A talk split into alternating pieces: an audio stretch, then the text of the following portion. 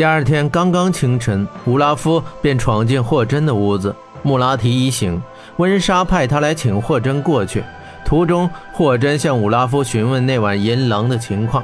经过武拉夫的叙说，霍真发现两个疑点：其一，那晚骑士跟银狼战斗，最终却连一具银狼的尸体都未曾抓到；其二，损失了十名骑士，可只找到了六具尸体，还有四人竟然神秘失踪了。霍真问道：“你确定失踪的是四个人吗？”武拉夫道：“当然了。”所有人都已经找到了，只除了那四个。我们已经找了一天，却仍未找到。霍真仿佛预感到什么，这时他俩已经来到屋子的门外。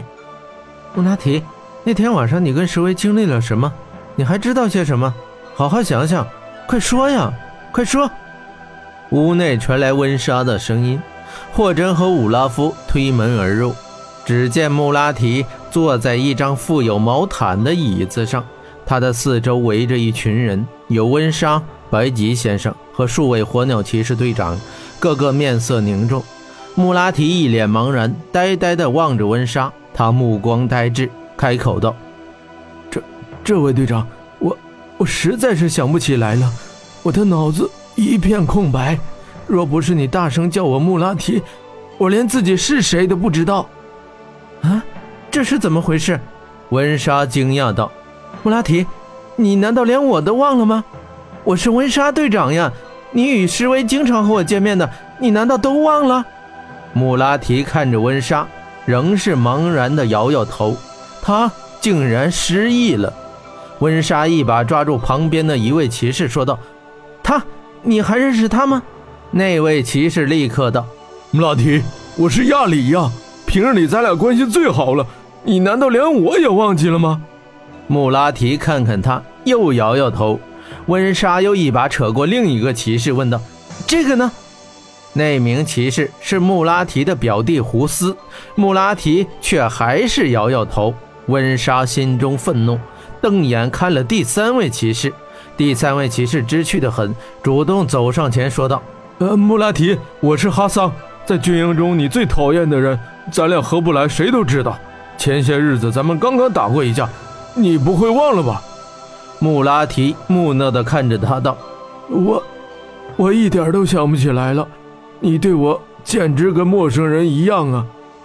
温莎怒火上升，走上前一把抓起穆拉提，厉声道：“穆拉提，我不管你怎么样，我只想知道石威和你那游骑兵到底发生了什么？你们看到了什么？为什么只有你一人回来？说，快说！”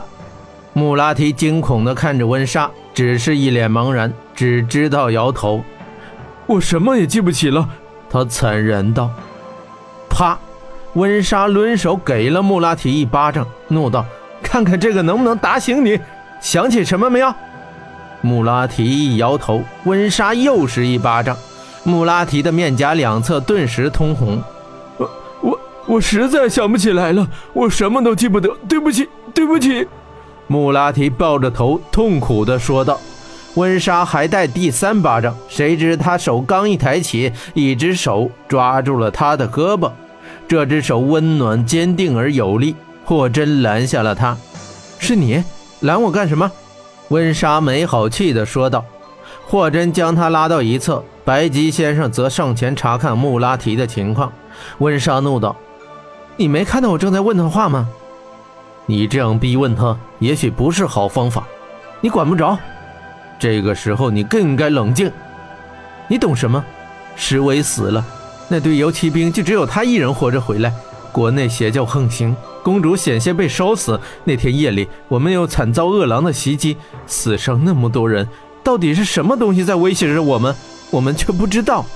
他喘气地说道：“我的国家随时都有覆灭的可能。”我的人民正时刻处于危险之中，而如今他明明可以提供信息，却什么都记不得。死了那么多人，你却让我冷静些。说罢，又要上前。霍真拦住他道：“意志不可强迫，我们不要去强迫别人不愿意做的事情。”温队长，这样只能适得其反。